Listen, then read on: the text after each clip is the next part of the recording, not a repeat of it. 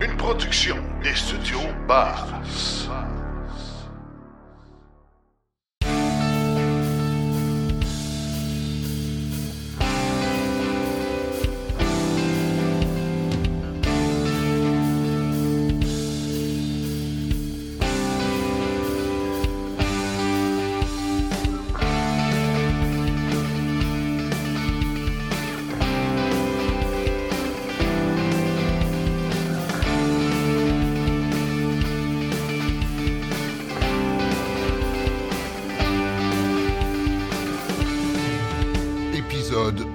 Série. Un événement qui a été annoncé lors du Salon du véhicule électrique de Québec, c'est le Grand Rallye électrique 2022.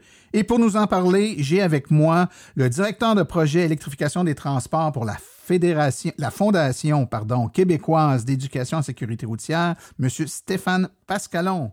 Euh, bonjour Stéphane. Bonjour Martin. Donc, euh, commence, euh, écoute, on, va y aller euh, une étape à la fois. La Fondation québécoise d'éducation en sécurité routière, parle-nous donc, euh, qu'est-ce que c'est pour qu'on comprenne à qui on a affaire? Ben, la Fondation, c'est un organisme à but non lucratif qui a pour objectif de sensibiliser les jeunes principal, principalement sur la sécurité routière. Mais dans le cadre de la formation et la Fondation s'est donné aussi un objectif de autour des véhicules électriques, étant donné que euh, les jeunes avaient peu d'accès aux véhicules électriques. Et donc, on, on a décidé de, de, sensibiliser un petit peu plus les jeunes euh, parce que ben, dans l'avenir, ça seraient des propriétaires de véhicules électriques. Donc, okay. on a développé une branche d'électrification des transports au sein de la Fondation, euh, dans laquelle on a principalement le projet Euroule dont on a déjà parlé. Pour les, les, les, voitures, les, voitures électriques dans les écoles les écoles de conduite, c'est ça? Exactement. Donc, euh, dans lequel on implante des véhicules électriques dans les écoles de conduite. On fait la formation des moniteurs sur l'utilisation des véhicules électriques pour que eux-mêmes puissent sur les véhicules électriques. Dans, dans le cadre de ces, ces, objectifs de sensibilisation, on a mis en place aussi un autre projet qui est un petit peu plus large puis qui touche pas uniquement les jeunes, mais en fait, on a le, gouvernement du Canada pour euh, faire un projet de sensibilisation sur le fait que les véhicules électriques ne sont pas simplement des véhicules urbains, mais ce sont aussi des véhicules qui sont faits pour faire des longs voyages et qu'on n'a pas besoin d'attendre des véhicules avec 1000 km d'autonomie pour pouvoir faire des longs trajets. Donc, on a monté une initiative de sensibilisation qui s'appelle le, Grand Rallye électrique, qui a pour objectif de démontrer qu'avec des véhicules ayant 300 ou 400 km d'autonomie, on peut très facilement, on peut faire des trajets de 3000 km en une semaine sans aucun problème. Et donc, c'est l'objectif du rallye euh, qu'on qu est en train de, présenter actuellement. D'accord.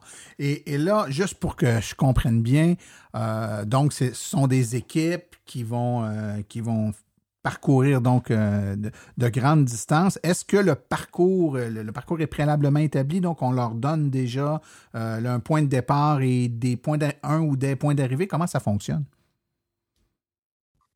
Oui, alors c'est ça. Donc ça, va se dérouler du, du, 18 au 24 septembre. Donc en fait, euh, le 18, on se rassemble à Halifax.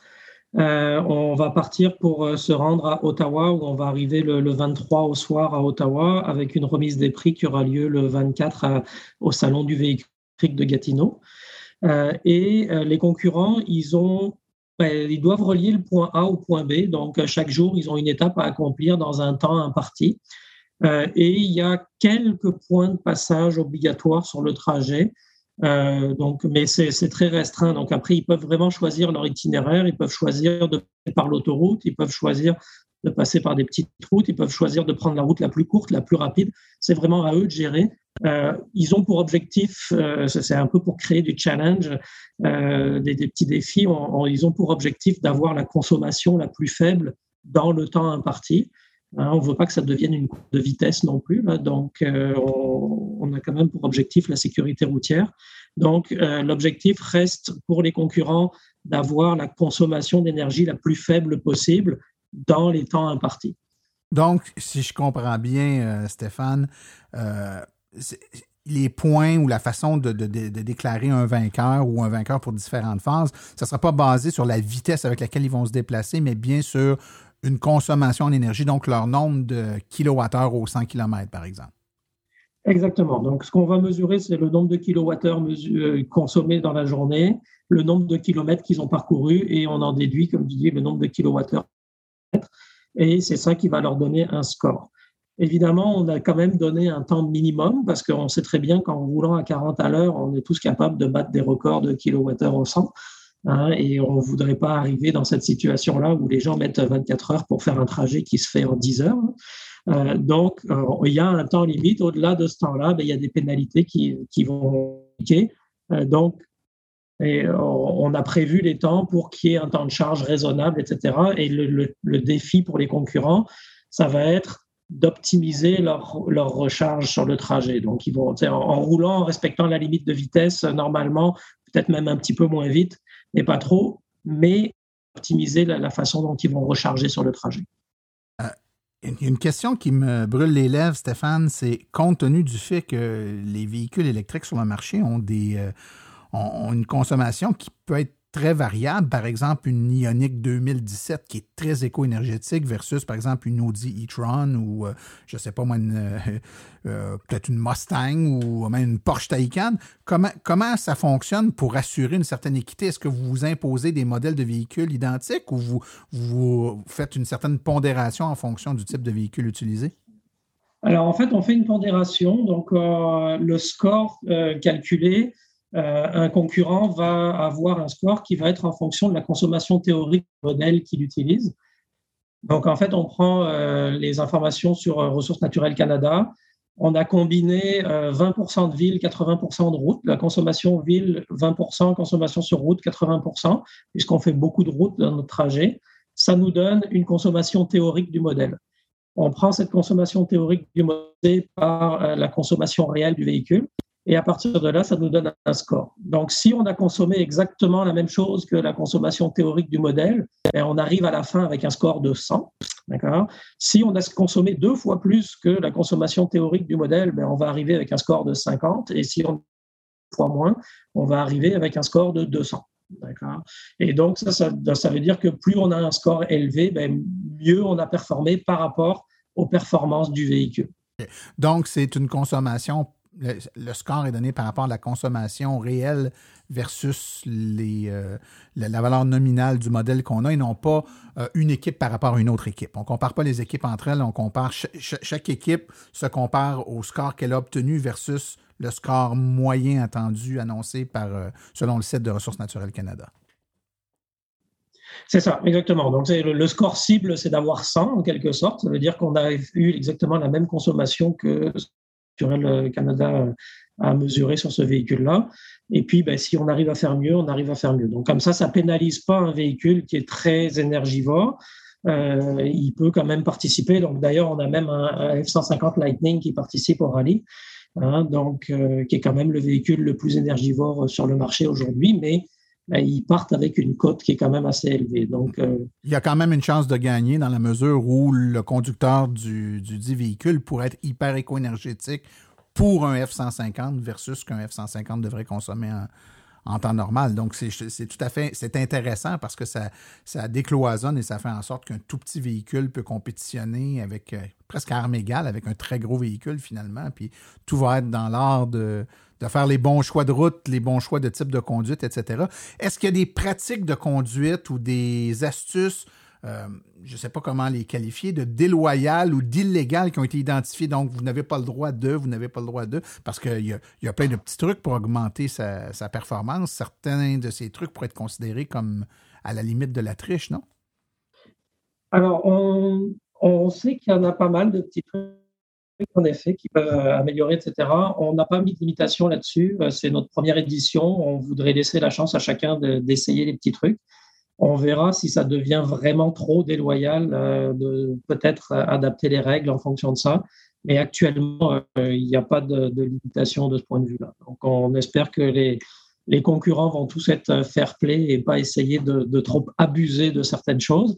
Par contre, euh, la, façon dont le rallye se déroule, donc les équipages ont une compétition individuelle, mais il y a aussi une compétition par équipe. Donc les équipages sont regroupés par groupe de au sein d'une équipe.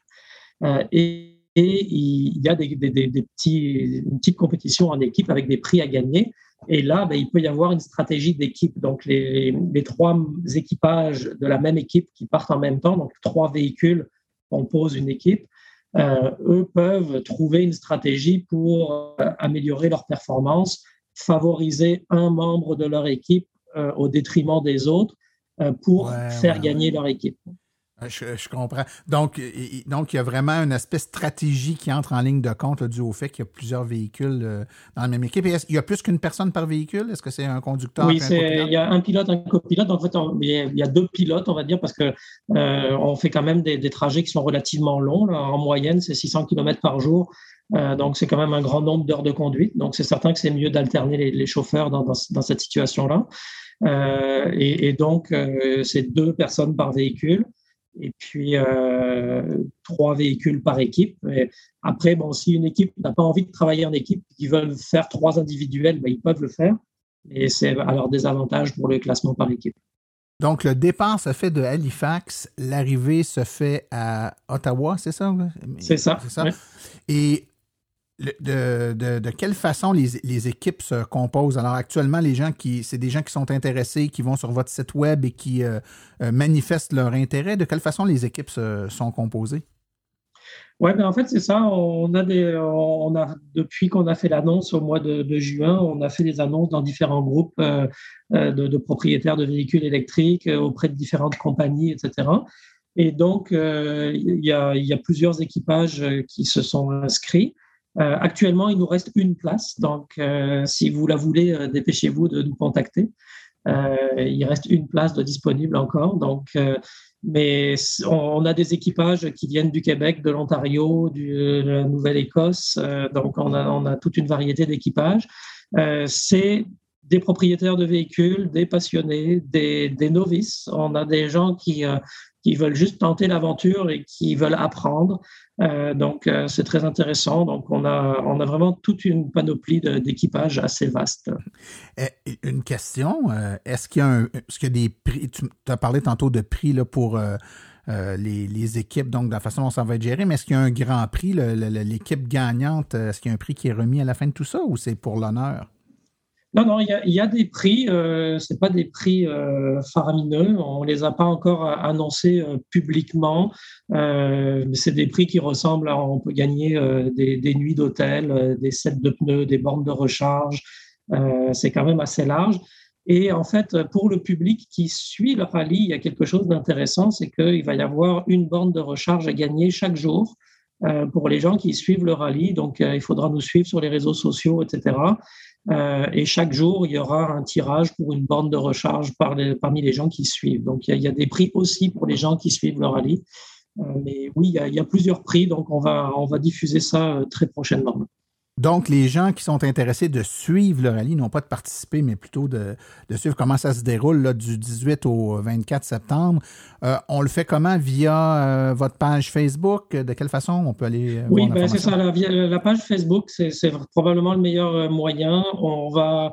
Il y a une page Instagram aussi qui, qui va exister, donc qui va permettre de suivre un petit peu les équipages. Mais c'est vraiment la page Facebook le, meilleur moyen de, de, suivre qu'est-ce qui se passe. Donc, on cherche le grand rallye électrique euh, sur Facebook, puis on va tomber sur. Euh, oui, c'est ça, ou rallye électrique sur Facebook en un seul mot, là, ça, ça marche aussi. Ça va marcher. Et les gens, vous avez dit tantôt, il reste une place, il y a des gens qui veulent s'inscrire. Donc, euh, le site web qui est rallyeélectrique.com, lorsqu'on arrive sur le, le, site web, là, il y, a, un petit bouton Je m'inscris. Donc, j'imagine que c'est une façon de faire ça. Ça permet de remplir un formulaire. Si vous voulez vous assurer que l'inscription est prise en compte, il y a un numéro de téléphone, vous pouvez contacter au numéro de téléphone aussi. Euh, on, va pouvoir répondre. Euh, mais c'est ça, il reste une place disponible. Donc, euh, si vous voulez participer à cette aventure, c'est un, très beau défi. Venez vous mesurer. Je vous dis, on a dans les véhicules, c'est intéressant parce qu'on a une panoplie, ce que je disais tout à l'heure, on a un F-150 Lightning, on a une Porsche Taycan GTS, euh, puis on a des Chevrolet Bolt et, des Kia Soul. Donc, on a vraiment une panoplie assez large de, véhicules, des Polestar, etc. Donc, c'est vraiment très intéressant. Euh, on, va vraiment voir quelque chose d'intéressant. Ben écoute, euh, Stéphane, je ne sais pas si tu as piqué la curiosité de tout le monde, mais tu as piqué la mienne, ça c'est bien certain.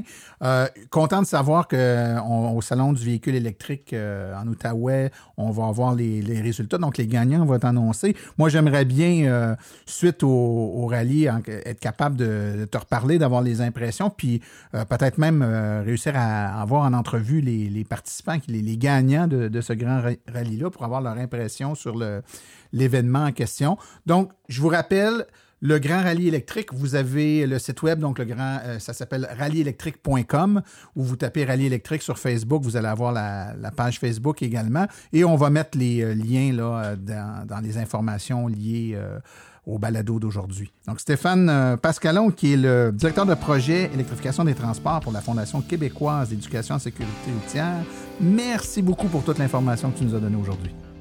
Ben, merci beaucoup, Martin. Et puis, euh, au plaisir de vous croiser, de vous parler après le rallye. Ça va nous faire plaisir. Merci. Merci.